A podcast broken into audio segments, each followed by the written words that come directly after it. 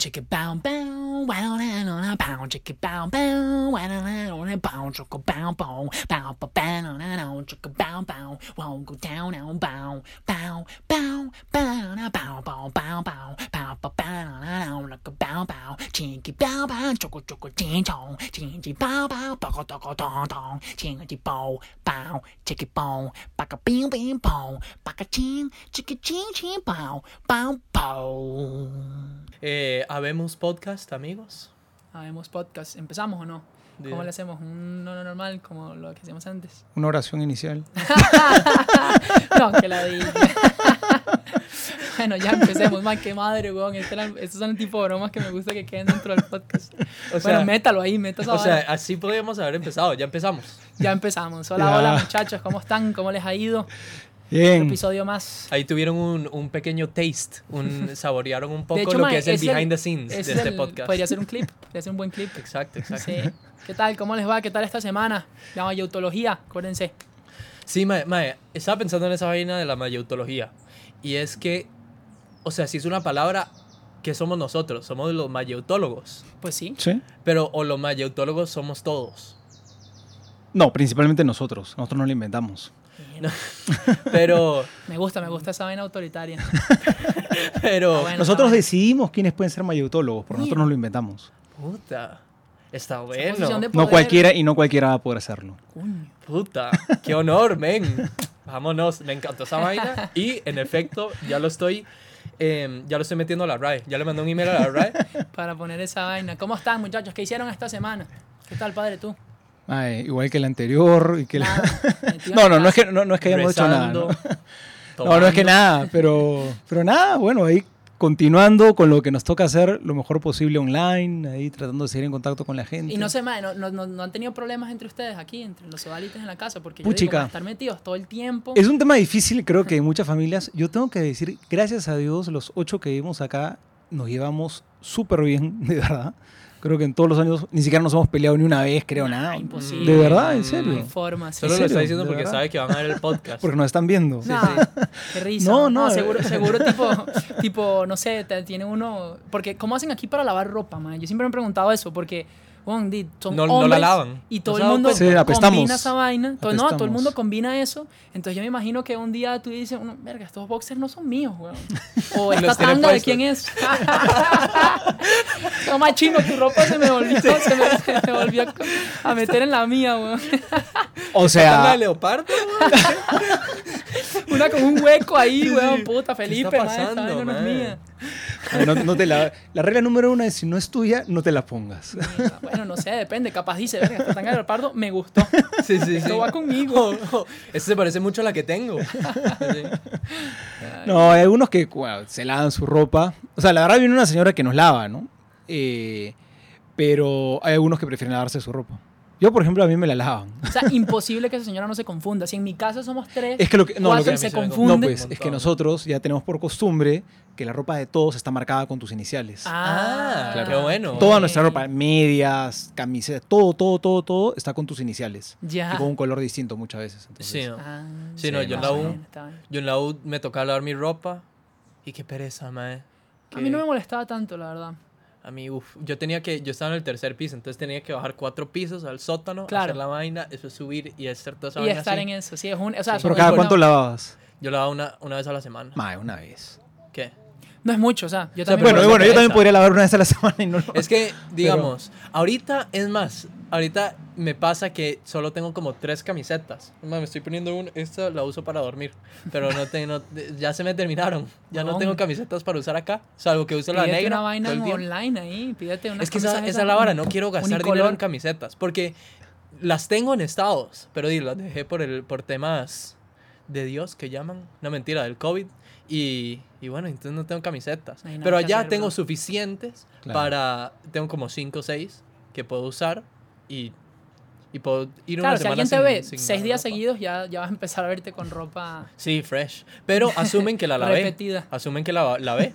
No pasa nada. No pasa Bueno, nada. bueno, yo mis t-shirts, por ejemplo, las lavo, o sea, una vez cada dos, tres semanas. Sí me dura.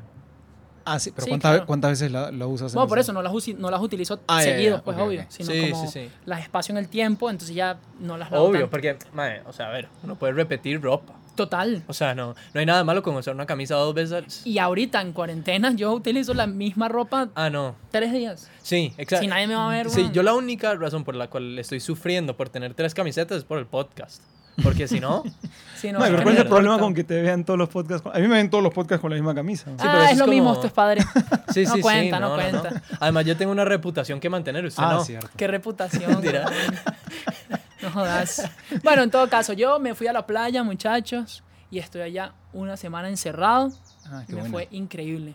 Pero usted cuando va a la playa no va a la playa, playa. Usted No, va no, a, a la casa a solo quedar, o sea, se muda de casa y ya. Sí, bueno, pero. Lo cual me es- parece es medio clima playa, es clima, es clima Claro, porque tu playa, casa no queda exactamente frente a la playa, no, queda no un poquito frente a lejos. la playa. Y no puedo ir a la playa, ahorita las playas están cerradas aquí, creo. Ah, No, no, no, están abiertas. Bueno, pero como tres horas. Yo no me voy a levantar a las 5 de la mañana para irme. No. Ves que esa vaina no me parece. Yo me acuerdo cuando fui a la playa con ustedes, era como, madre, jale a la playa, playa. Y es como, madre, no, weón, aquí está la piscina. Y yo.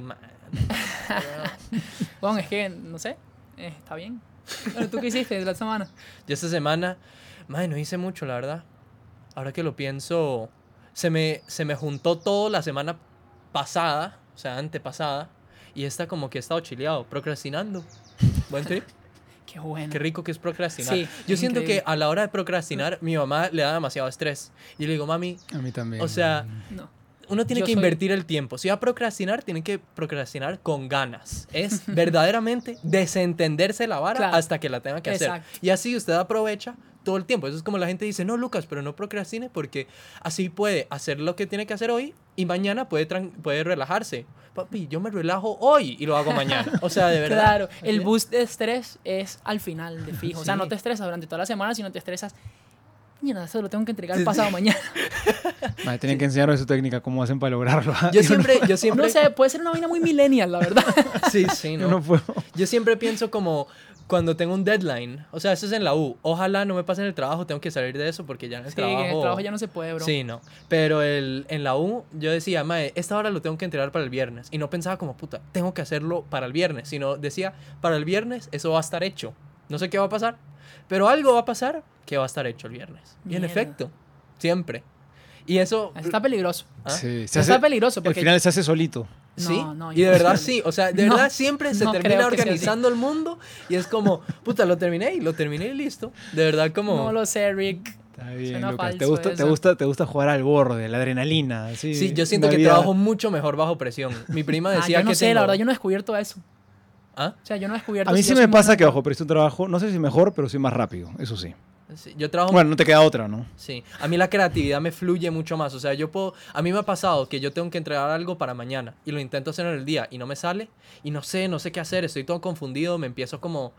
O sea, empiezo a second guess. ¿Cómo es eso? Como me empiezo a dura- dudar a mí mismo. Ajá, ajá. Y cuando. Y me despierto el próximo día, lo hago a las 5 de la mañana, lo tengo que entregar a las 10 de la mañana. Y ahí, como ya no estoy. Ya dejé. Mi voz de juicio está en el piso. Ya no, no me importa.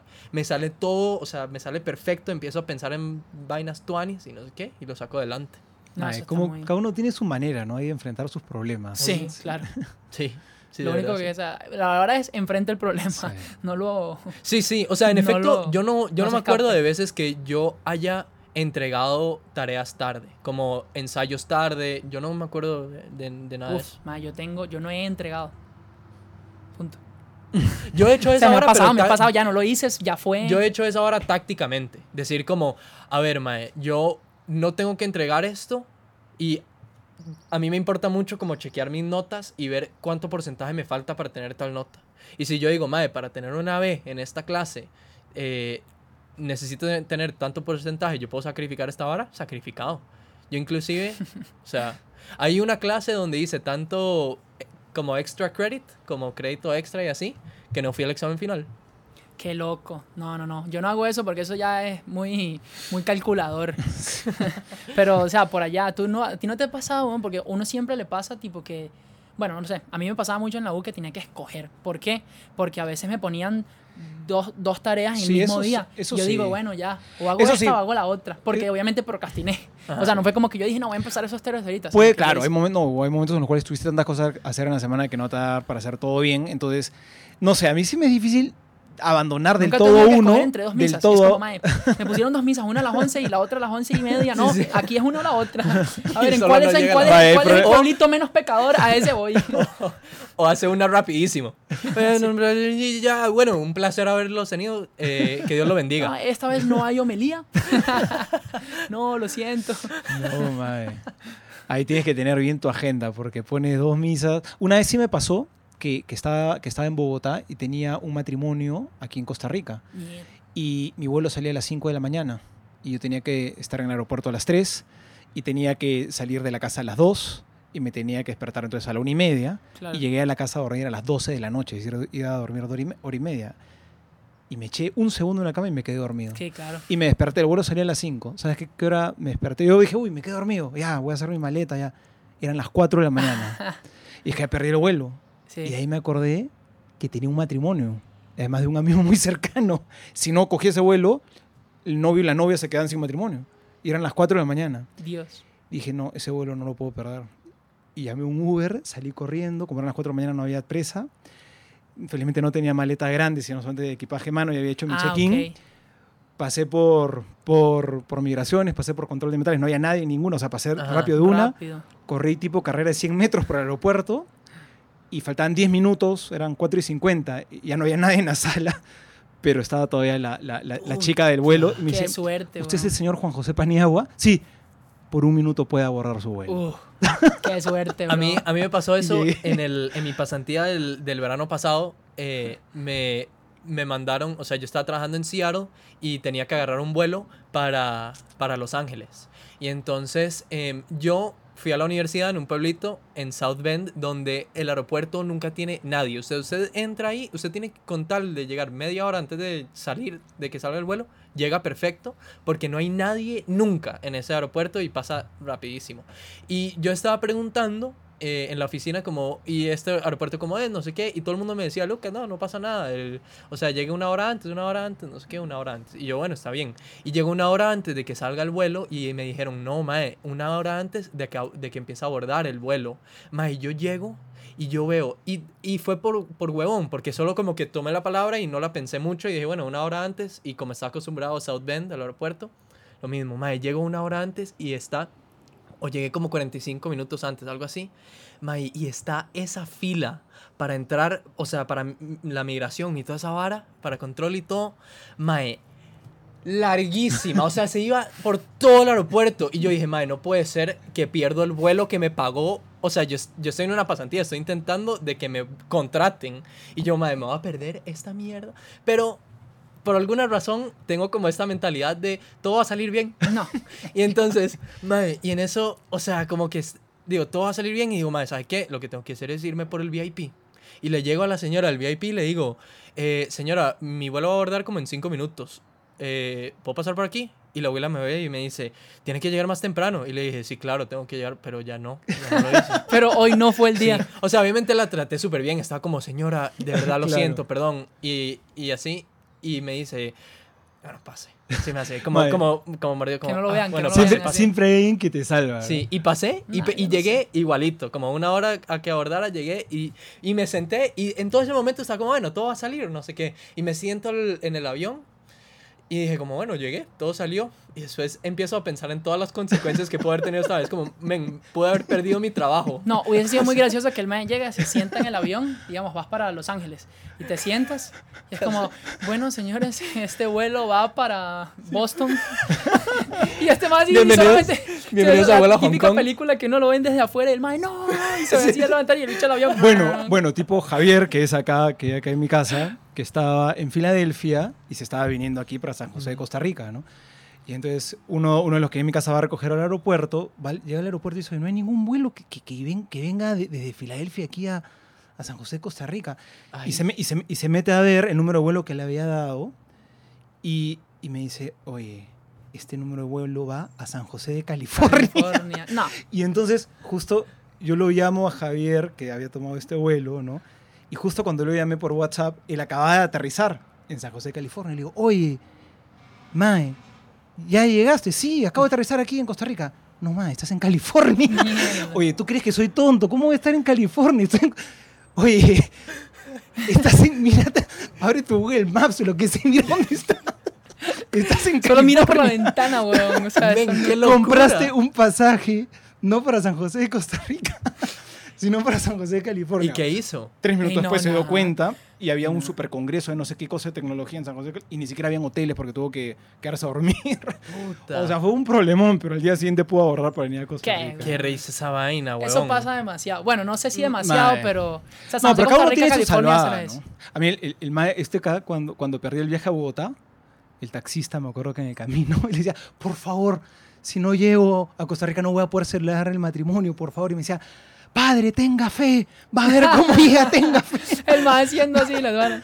Pero bueno, nos extendimos un poquitico más, pero bueno, son historias graciosas. Vamos a, a pasar al tema de hoy que tenemos preparado, que está súper interesante. Y el tema de hoy es. Dilo ahí, padre. Vamos a hablar, bueno, yo no, yo no entiendo, entiendo la primera parte, pero no entiendo la segunda parte del, del tema. La primera parte es, ¿hemos venido a este mundo a sufrir? Uf. La segunda Ah, es la que... o a pariciar. O apariciar. Yo sí, yo- apariciar 100%. Vinimos a apariciar 100% porque si no, ¿por qué me gusta tanto la fiesta? A ver. No lo sé, no lo sé. Pero bueno, este tema está muy bueno porque venimos al mundo a, a sufrir. Este tema, cuando lo estábamos eh, discutiendo, yo comentaba que una vez estaba en mi casa con unos amigos y este tema salió. Entonces empezamos a hablar como de, de que, ¿sabes? Tenía un- tengo un muy buen amigo que, que decía, como, "Ah, es que yo siento que nosotros venimos aquí es a, a sufrir. Entonces, ¿para qué vivir? Obviamente él no lo decía como un tema de como, bueno, ¿para qué vivir?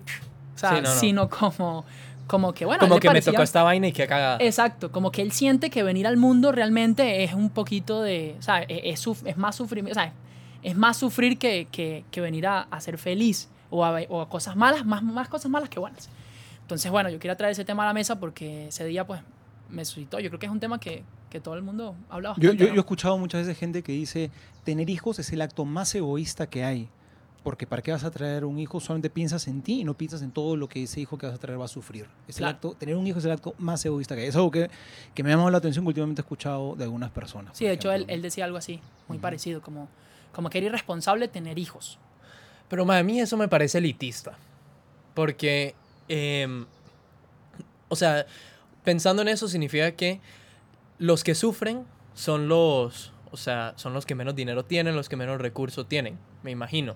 Entonces, que ahora es solo moral para que los millonarios tengan hijos. A ver, Claro, además que no significa que una persona que, que tiene mucho dinero no sufre.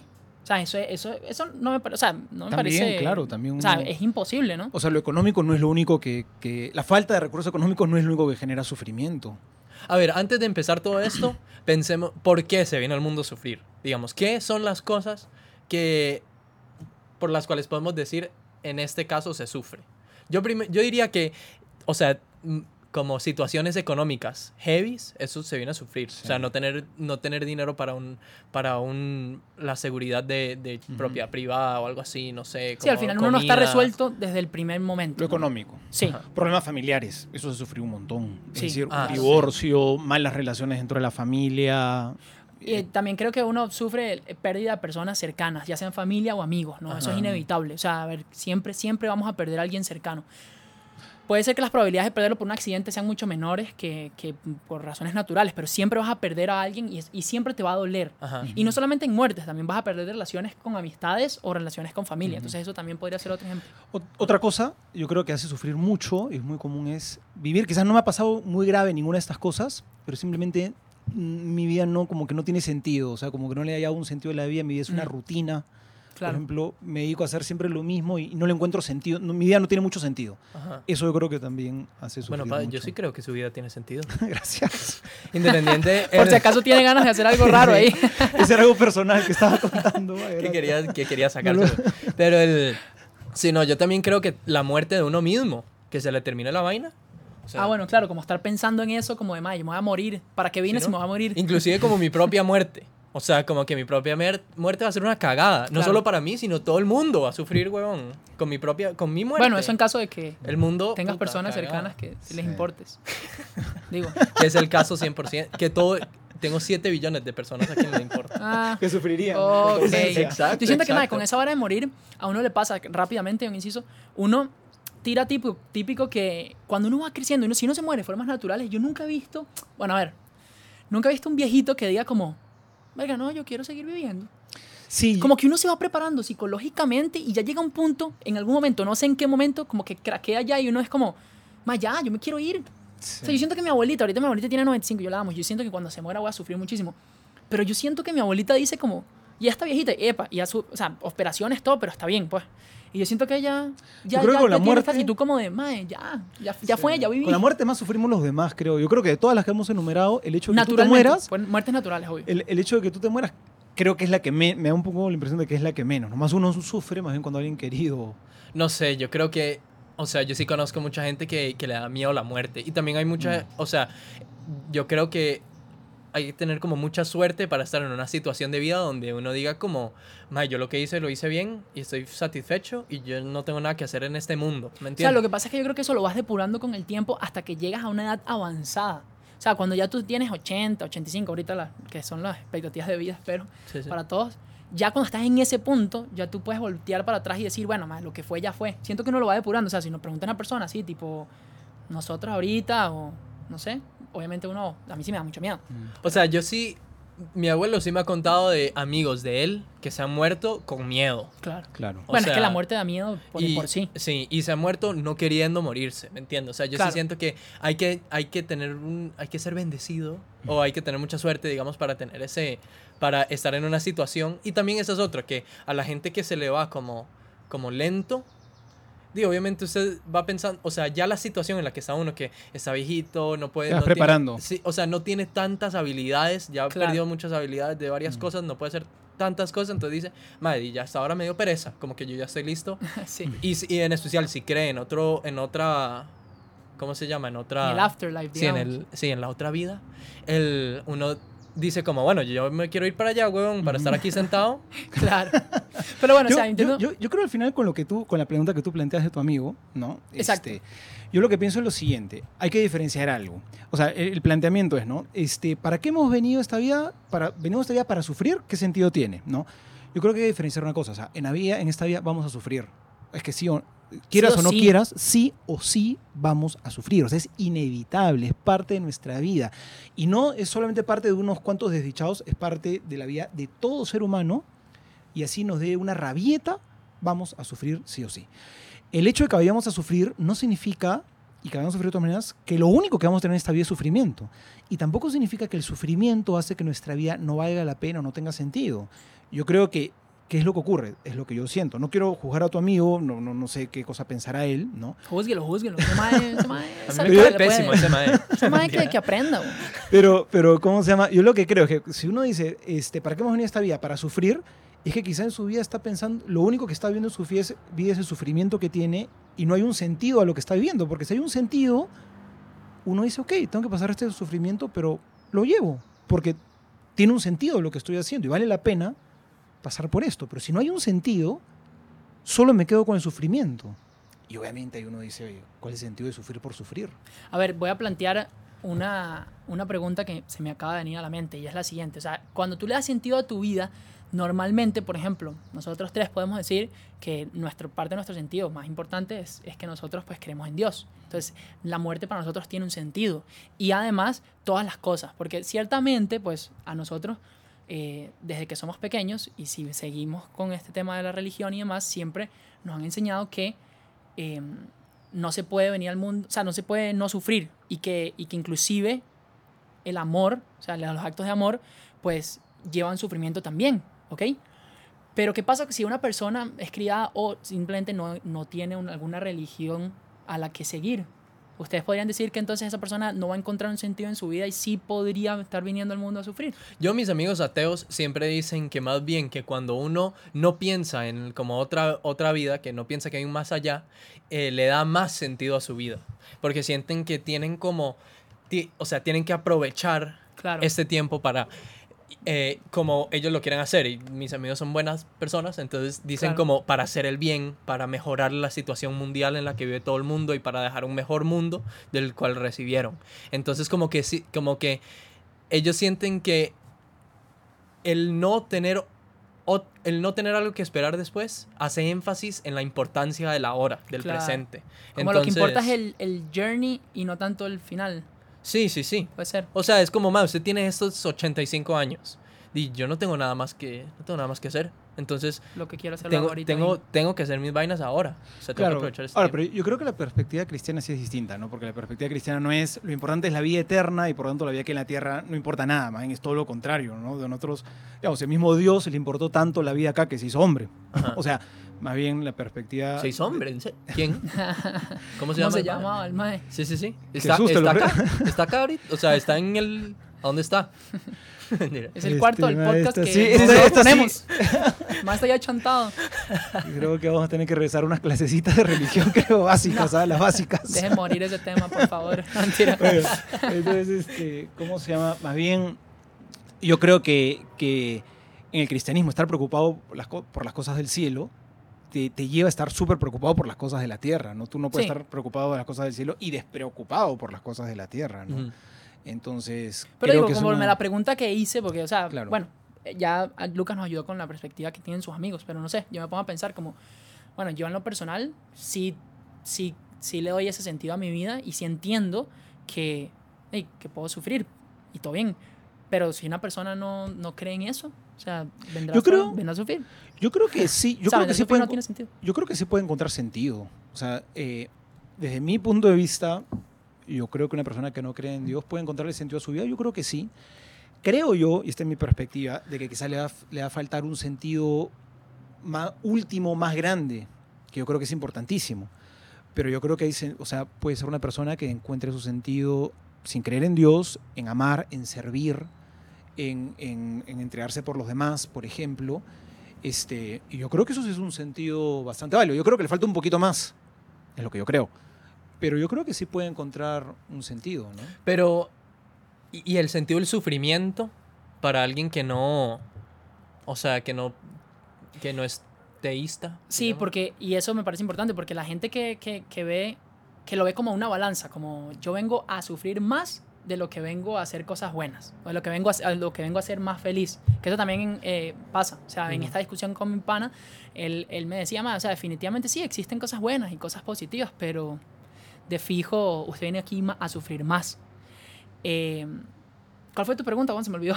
O sea, que, ¿cuál es el sentido del sufrimiento para, para Claro, como, ajá, entonces lo que quería decir era como si para esta persona la balanza, o cualquier persona X, la balanza de sufrimiento está más pesada que la de, la de felicidad, entonces tiene sentido vivir, tiene sentido dar una vida, por ejemplo, si quieres tener un hijo. Porque al final lo vas a venir a, a sufrir más y que tenga cuatro o cinco experiencias. Ojo, no estoy diciendo que eso va a pasar, pero según lo que esa persona puede ver, no importa la cantidad, pero que tenga menos experiencias felices, más sufrimiento, pues overall va a ser una persona más infeliz, en teoría. Entonces, para, eh, vale la pena traerla. También, mae, yo creo que está como la cantidad sobre la calidad.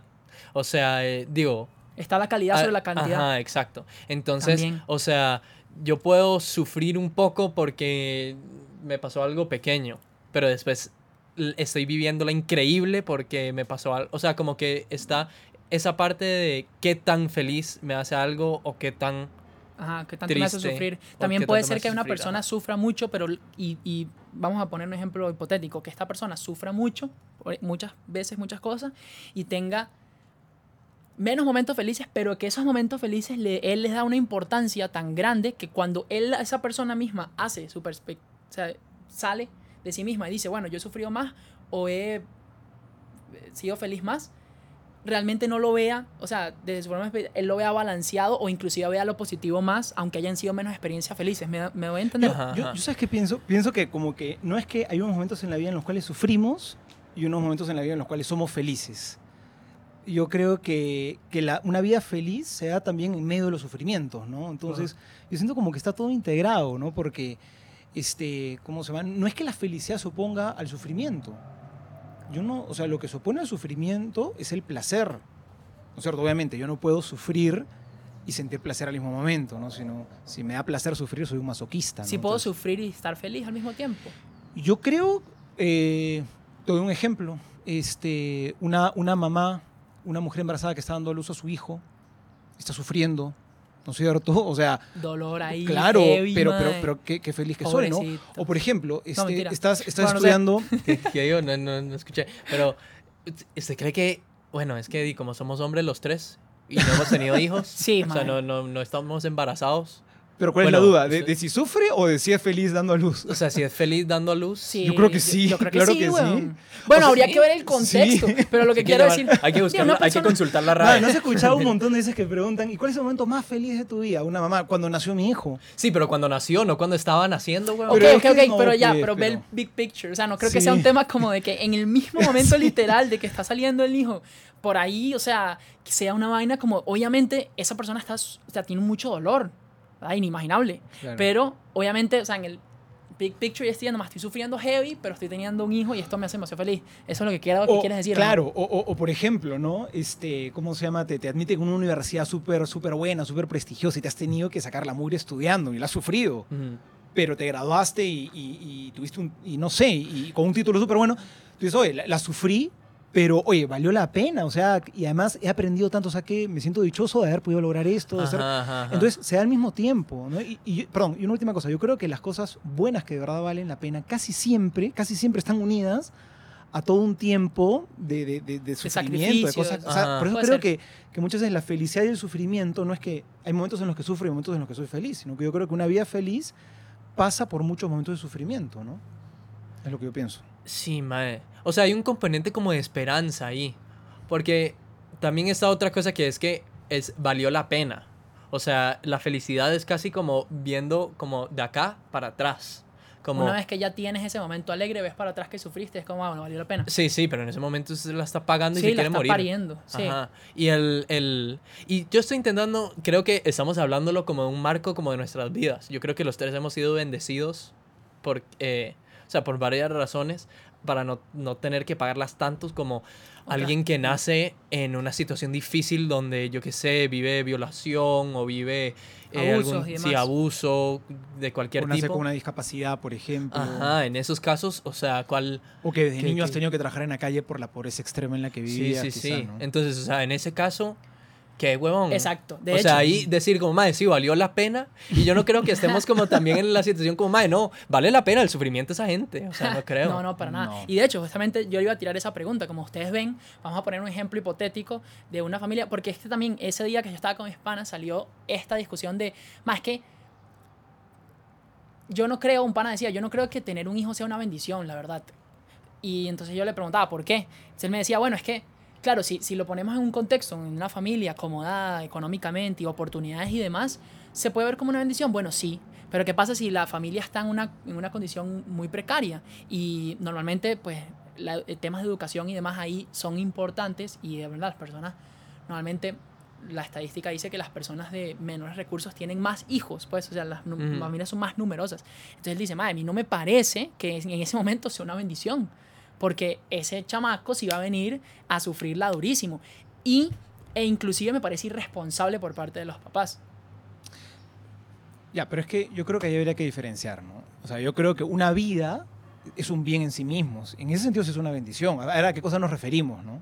O sea, traer una vida a este mundo, o sea, que nazca un ser humano, un ser la vida de un ser humano es una bendición, es un bien. No es que tú, oye, sorry, como naciste en un contexto pobre, tu vida no es un bien, sino que tu vida, o sea, el valor de la vida sigue siendo grande. Es lo primero. Entonces, en ese sentido yo sí diría que, que es una bendición. Ahora, obviamente, Sí puede ser irresponsable, por ejemplo. yo creo que sí. Yo creo que sí. Sí, sí, claro, claro que sí. O Pero sea, yo- o sea, pueden la, llegar la, la vi- la vi- a un la vi- niño así decirle, mae, su No. existencia es una irresponsabilidad. No, pues, no, Pero no es diferente, ya, es diferente. no, pues. Pero sí, yo se lo diría. Mentira. Yo lo diría, hay que ser verdad, hay que decir la verdad en esta vida. O sea, yo no soy mentiroso. Pero el, el, Felizmente te tenemos, Lucas.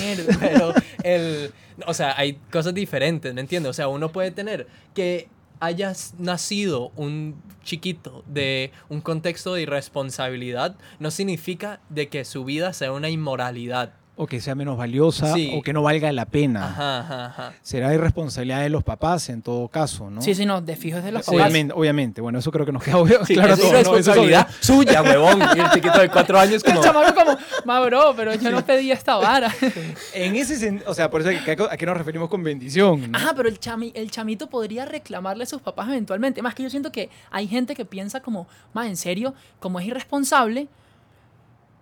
Como me eh, cago en mis o sea, papás. Ajá, podría, podría pensar algo al así. mundo. Como, Sí. más, entonces yo me. Y, y- y si se cagan sus papás, se tiene que cagar en sus abuelos y en sus tatarabuelos y en toda su ascendencia, weón. Porque el- todo, o sea, No, todo porque, fue una cadena, no brother. porque el abuelo, el abuelo no tomó la decisión para que los, los hijos culiaran. Pero tú, o sea, pero tú a su papá y a su mamá que decidieron tener, o sea, ¿me entiendes? Obviamente demasiados contextos, pero eventualmente ese chamaco podría decir como, madre, pa, qué hijo de P tenerme, weón, ¿qué Sí, le sí. Mira, Hay películas de esa es- vara, es ¿verdad? que, es que yo creo que, es que que yo, yo también conozco un montón de gente. Es más, hay una, perdón, alta recomendación, no me acuerdo cómo se llama, estoy mamando, pero... Pero es con Vin Diesel y Paul Walker. No, no, hay una película que es em, del Medio Oriente, creo que egipcio, algo así, que es un chamito chiquitico, weón, chiquitico que demanda a los papás por tenerlo. Sí, no, eso pasó en la vida real en España. Peliculaza, man. bueno, bro, en, cine España pasó en la vida Slumdog real. Millionaire. Un, ma- un mae No, que, no, no sé. un mae que demandó a sus papás por haberlo traído al mundo y, bueno, sí, ¿Y ganó? eso suena absurdo, suena absurdo sin su consentimiento, ¿no? Sí. Claro, la película ¿Y es ganó? buenísima. Y si muestra, y ¿Ganó si como muestra el chamito muestra la, o sea, se muestra obviamente la película trata la historia del chamo y sí es una historia trágica, heavy. Es que El ¿sabes qué pasa? como, "Ma, Yo, yo- es una yo mierda". creo que hay otra cosa que hay que pensar. Hay una cosa en nuestra mentalidad hoy en día que es equivocada, voy a buscar que, el nombre de esa que- peli. que es pensar que todo yo lo tengo que decidir. ¿no? Hoy vivimos en una cultura en la que pensamos que todo es un derecho y todo yo lo tengo que decidir porque yo soy libre. Oye, hay muchas cosas que tú no decides. Más bien, las cosas más importantes de la vida tú no las decides, sino que las recibes. Pero eso es La- justo o injusto. Es la vida, o sea, Ajá, no pero es O sea, injusto. tú no puedes, o sea, Uy, el qué ser duro, humano está es buena esa el ser humano es incapaz no tiene la, la- la capacidad, porque no es todopoderoso, de decidir si van a hacer o no van a hacer. Tú no, o sea, hoy en día queremos decidir todo, pero nacer es algo que tú no decides, es algo que recibes. Sí, pero la pregunta de todo esto es que si es injusto... Si es injusto que nazcas sin haberlo pedido, Ajá. ¿a eso te refieres? Sí, o sea, como que si hay cosas que obviamente no podemos decidir, pero la pregunta ahí es si es eso es justo o injusto, porque si es injusto, entonces la persona que sí lo puede decidir, que son los papás que hacen el amor o el daño, eh, y el- se, se, o sea, tienen el hijo. Ellos de- o sea, quizás no deciden tener el hijo, pero a través de sus acciones se abren a la posibilidad y lo tienen. Entonces, en ese caso, ahí es donde está la pregunta. ¿es justo que ellos hayan tenido esa decisión? Como Es que... en la situación en la que A mí me parece un poco difícil entrar, o sea, me parece en todo caso irresponsable porque se metieron a hacer cosas que no estaban preparados para asumir las consecuencias. Sí, sí, sí. O sea, eso de ahí por parte de ellos. Si la vida es injusta, si, si ¿cómo se llama? Es injusto que es injusto que yo haya nacido en este mundo, yo no sé, o sea, eh, hay... A mí, a mí me resulta difícil decir ¿no? que, que una persona nazca es injusto. Yo no sé, yo creo que una persona siempre, yo sé que hay personas que le tienen un poquito más difícil que otras, pero hay personas que, han- o sea, por ejemplo, quizás es un caso excepcional, ¿no? Pero la- la- Juan Pablo II es una persona que nació con todas las condiciones para decir, oye, no nazcas en Ajá. un país en guerra, dominado, una familia pobre, la mamá murió, a los pocos años el papá murió, o sea, tenías absolutamente todo lo necesario para decir, oye, no nazcas, ¿no es cierto? Ajá. Pero mira quién fue él, justamente, cambió el mundo, ¿no? Entonces, simplemente uno, eh, ¿quién es uno para decir también de antemano, ¿no? Eh, no vale la pena que nazcas porque lo que sea que venga va a ser un desastre. ¿Quién es uno para, para saberlo, ¿no? Mae, sí, lo que pasa es que el, o sea, siento que como es una excepción justamente, Yo creo que es un, podría ser un poco... O sea, bueno, hay un componente Yo- ahí que está hablando usted que es la, la poten como lo potencial de la vida de un, de un niño es independiente al, a la decisión de los padres o el- Ajá, entonces Obviamente. como un niño puede ser una inmoralidad, mentira, un niño puede ser una responsabilidad o algo así, pero como tiene la, el potencial de, de lograr algo impresionante o de hacer más bien que mal de lo que trae el mundo, ya en sí es, o sea, es ju- justo. Ma, ya ni sé. Es un bien. Yo creo que es un bien. No es un bien, entonces- pero no es que como es un bien, entonces llenémonos de hijos todo el mundo por todos lados para tener más bienes. Obviamente no. La vida ya es un bien. El hecho, ahora, yo tengo que también estar preparado. Si ya lo recibí, ¿no es cierto? Y no estaba preparado, bueno, tengo que ver la, la realidad es que esa persona es un valor y es un bien y tengo que hacer lo mejor posible, ¿no? Para que pueda salir adelante. Lo que pasa es que si no también pasa, creo, lo que tú dijiste al principio, ¿no? Que puede ser un poco discriminatorio, ¿no? Que a veces se dice, ¿no? Este, queremos eliminar la pobreza eliminando a los pobres, ¿no?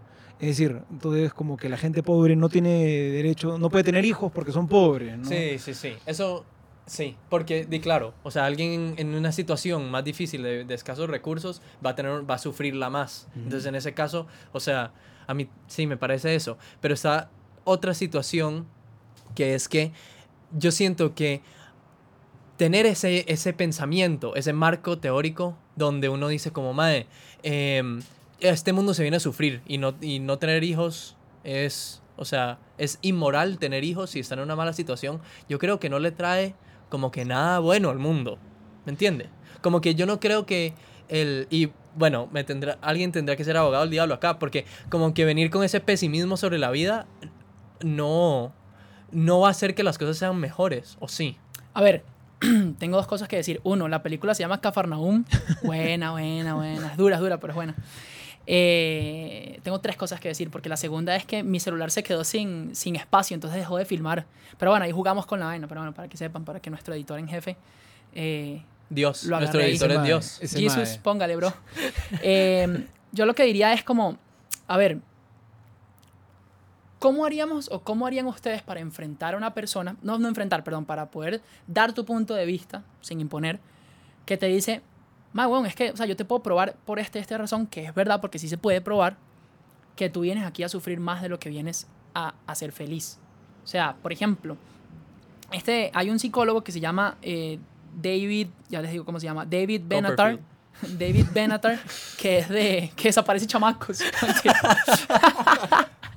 no, eh, David Benatar, que es de, Sudáfrica, que él tiene, él, es, él, es parte, eh, le gusta, es parte de una corriente que es el antinatalismo, creo que es, que es no tener hijos, que él cree que no se deben tener más hijos, no se debe procrear más porque por todo el sufrimiento que tú le vas, o sea, que todo el sufrimiento que esa persona nueva en el mundo va a, sufrir, pues, o sea, esa persona va a tener. Entonces él dice, Mae, ¿por qué vas a traer a alguien que va a sufrir este montón de varas? Ya, no lo deje, deje morirlo ahí, o sea, no deje morirlo, mejor dicho, no lo tenga.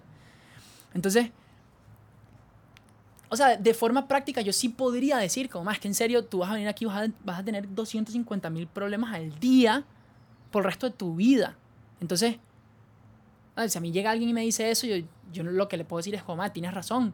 ¿Y cómo le digo yo? O sea, ¿cómo puedo expresar yo? Porque yo, de verdad, no es algo que lo puedo como poner en palabras, sino que, de verdad, yo sé que sí, pero aún así pasan cosas buenas y aún así yo quiero ir, o sea, no sé. Papá, la vieja confiable. Si piensa así, se va al infierno. Hablado.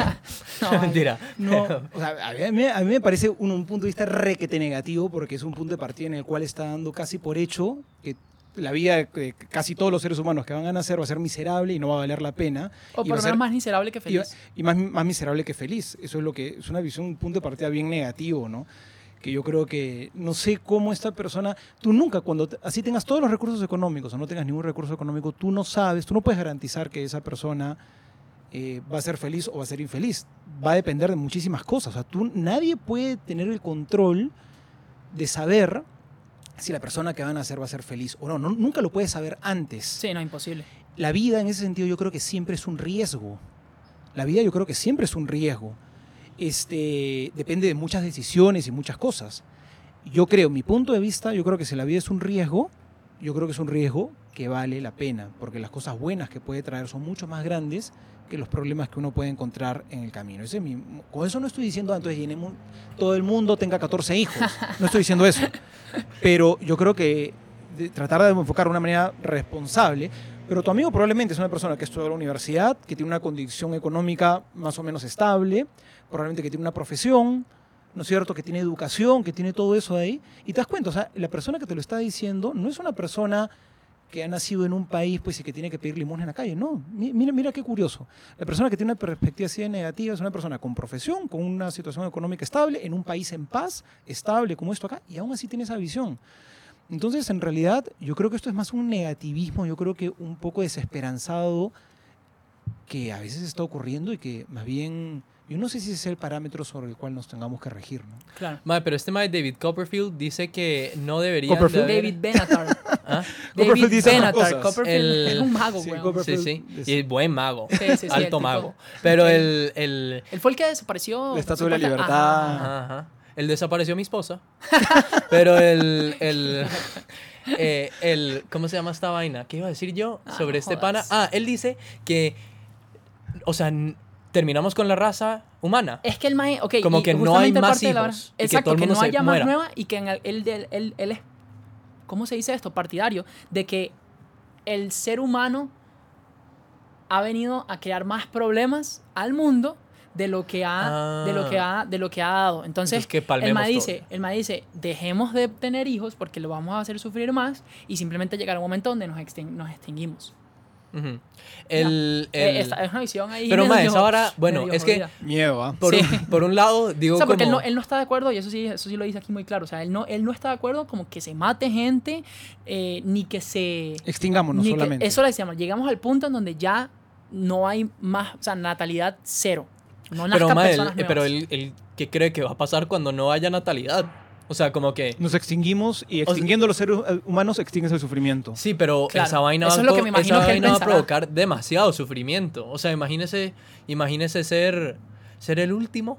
Sí, Imagínese ser el último No, y, y- no encuentra una y guía él- y tiene que ir para arriba. No, pero y- se la está quitando otro pana. Sí. Y con O sea, eso eso estás destruyendo la familia también. O sea, seres humanos sin familia, o sea, que viven solos. Claro, o sea, vivir solos.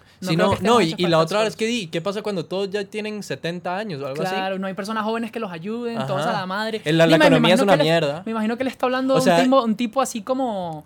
eh, ¿Cómo se dice esto? Las, eh, ese, la naturaleza es más fuerte, así como, bueno, si usted tiene 70 y puede moverse bien, si no, Sí, pero ya en ese entonces no vale la pena moverse porque ahí no hay, no hay nada que hacer, No hay nada que No hay hacer. ninguna producción de nada, no hay na- o sea, literalmente. no sé, está- no le- está. Y en ese caso yo creo que va a haber aún más problemas, huevón. Entonces, en ese, ser. en ese caso, yo siendo él diría, mae, prefiero que todo el mundo se suicide porque Bueno. ese sufrimiento va a ser menor al que, o sea, obviamente no pienso en eso, no pienso eso, pero el, en ese caso el, Claro. suficiente va a ser- el sufrimiento va a ser menor al que dejemos a todo el mundo vivir sin natalidad y llegar al punto donde, donde no haya, o sea, Eh. Bueno, no, no, yo- o sea, bueno, eso yo- al final es un punto de vista, pues, o sea, no sé. Yo en el fondo, yo en serio, yo, yo, lo, yo lo que pienso es que, que a veces, este, o sea, tenemos que hacernos la idea. El sufrimiento va a ser parte de la vida de todos. Hay que aceptarlo. Y yo creo que la pregunta no es si voy a sufrir o no voy a sufrir, sino cómo voy a poder llevar el sufrimiento. Yo creo que uno puede llevar el sufrimiento bien, uno puede llevar el sufrimiento con esperanza. Yo creo que una persona que los sufrimientos que le vienen en la vida los lleva con esperanza, tiene un horizonte, incluso ya casi en contra, pensando distinto tus amigos ateos, ¿no? un horizonte que no es solamente acá, que se acabe en unos años, ¿no? sino que un horizonte, horizonte que te pide transformar el mundo acá y que continúa después. Yo creo que te hace querer lucharla y querer sacar lo mejor a cada momento. Y uno puede ser feliz aunque hayan momentos de sufrimiento. Yo creo que la vida humana es un riesgo que yo creo que vale la pena. o sea, lo que usted dice es que en efecto a este mundo se viene a sufrir, pero No, con no, esperanza, o sea, no digo que se, venga a sufrir. va- no digo que se venga se a sufrir. El fin no es sufrir. No digo que se venga, sino se va a sufrir. No Claro. que se viene a sufrir.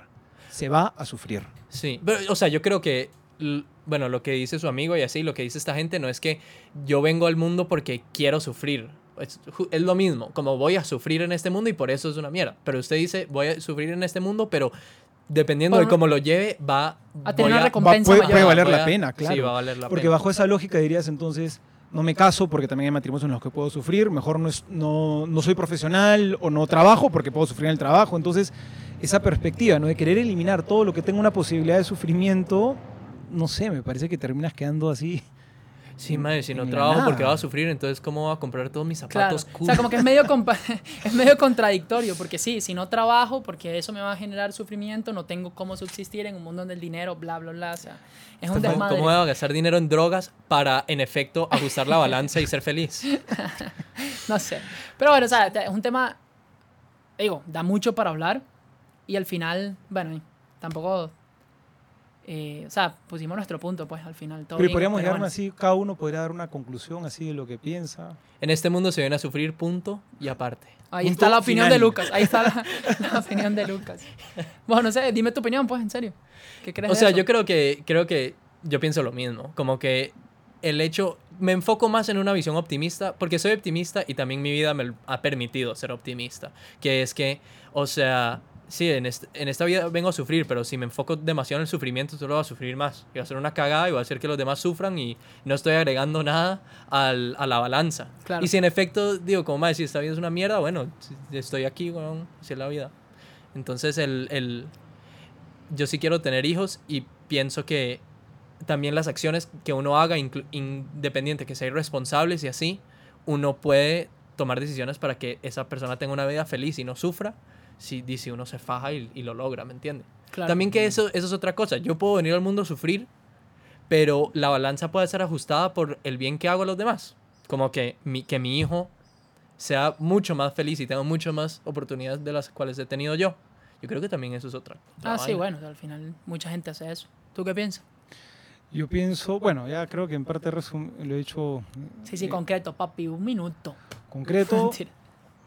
Vamos a sufrir, no es el fin de la vida. claro. Yo creo que, y creo que podemos enfrentar el sufrimiento bien. eh, y ojalá tengamos las herramientas para enfrentarlo bien, que creo que están al alcance de todos, solamente que no todos las conocemos necesariamente, ¿no? Pero si las tenemos, yo creo que lo que puede, la oportunidad que tenemos en esta vida es mucho más grande, es muy, es buenísima, es increíble, que hace que vale la pena que atravesemos problemas, porque al final lo que hay después de la meta, lo que está en la meta, es tan grande que, que vale la pena las dificultades por las que pasamos. Yo creo que es enfocarse mucho en, en eso. O sea, a ver, inclusive lo puedes tirar a lo más, o sea, desde lo más, de las cosas más cotidianas que tú ves. O sea, todo o sea, encontrarle un sentido al sufrimiento.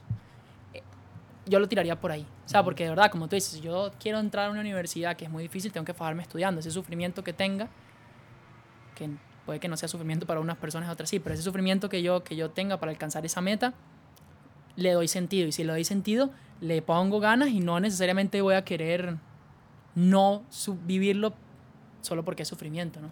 O decir, sufrir sin sentido, creo que te da eh, esta visión, esta visión de, "Mae, es que vengo aquí a hacer una, a, a que me duela todo, entonces ¿para qué? Pero hay, hay que encontrar un sentido, eso es lo que yo creo. Sí, man. Eh, en conclusión, se vino a pariciar. Pero hay que sufrir para pariciar bien. Obvio, papá, hay que bretear heavy, que el jefe de uno se le cague para Sí, o que sea, entre esa Sufra platica. de lunes a viernes para que el para sábado, que el mae, viernes y el sábado, pero que así esté ahogado, man. O sea, Oye, ¿todo el mundo sabe qué es pariciar? No sé, porque lo están viendo, yo no sé. obvio, si- obvio. Ah, bueno, con- No, Contexto, porque, porque yo entendía contexto. que, porque cuando ustedes lo pusieron ahí en la lista de temas, para mí pariciar era irte, no sé, de viaje, irte No, a París, algo así. París, yo no digo, güey. París, no sé, por ahí que... ¿Cómo ahí- se nota que no parisea, Teos? ¿Cómo sufre? ¿Cómo sufre? Vida sin sentido ahí va. Sí, no. Para el que no sepa, los otros sacerdotes que están viendo este programa, eh, el parisi- pariciar es de, viene de party, que es en inglés party, fiesta. O sea, venimos a fiestear, a rumbear. Y en efecto, yo creo que ese es mi llamado. Pariciar. Aquí papá. ya, chao, los dejo, voy un Ajá. club. Sí. Y un Pero dato bueno. mayeutológico. Ajá, ajá. Esa es una. que deberíamos de tener un Sí, dato sí, sí, invéntese un glosario hay que. Eh, hoy han muerto 82 mil personas hasta el momento. Entonces, Mierda. un dato mayeutológico para, para dejar esto en ¿De un, en una-? Sí, ¿para en un- en un dato optimista. Pero han nacido Pero, ah. 114 mil. Ah, papá. Entonces, Ah, ¿cuál o es la sea- diferencia ahí? 35 mil. No sé, pero estamos positivos, entonces. Estamos positivos. Entonces, estamos siendo, según el pana David Copperfield, estamos siendo un eh, fuertemente inmorales eh, con esta Ay, no balanza. sé. Pero bueno, muchachos. Gracias, Lucas, por tremenda Con conclusión. eso- tremenda conclusión. Con eso nos vamos. Creo que tal vez no vean a Lucas en el próximo episodio. pero bueno, creo que terminamos. Pues muchas Sí. gracias. Un muchas abrazo, Gracias. un Nos abrazo a todos. Los, queremos muchísimo. Y. A me. A me.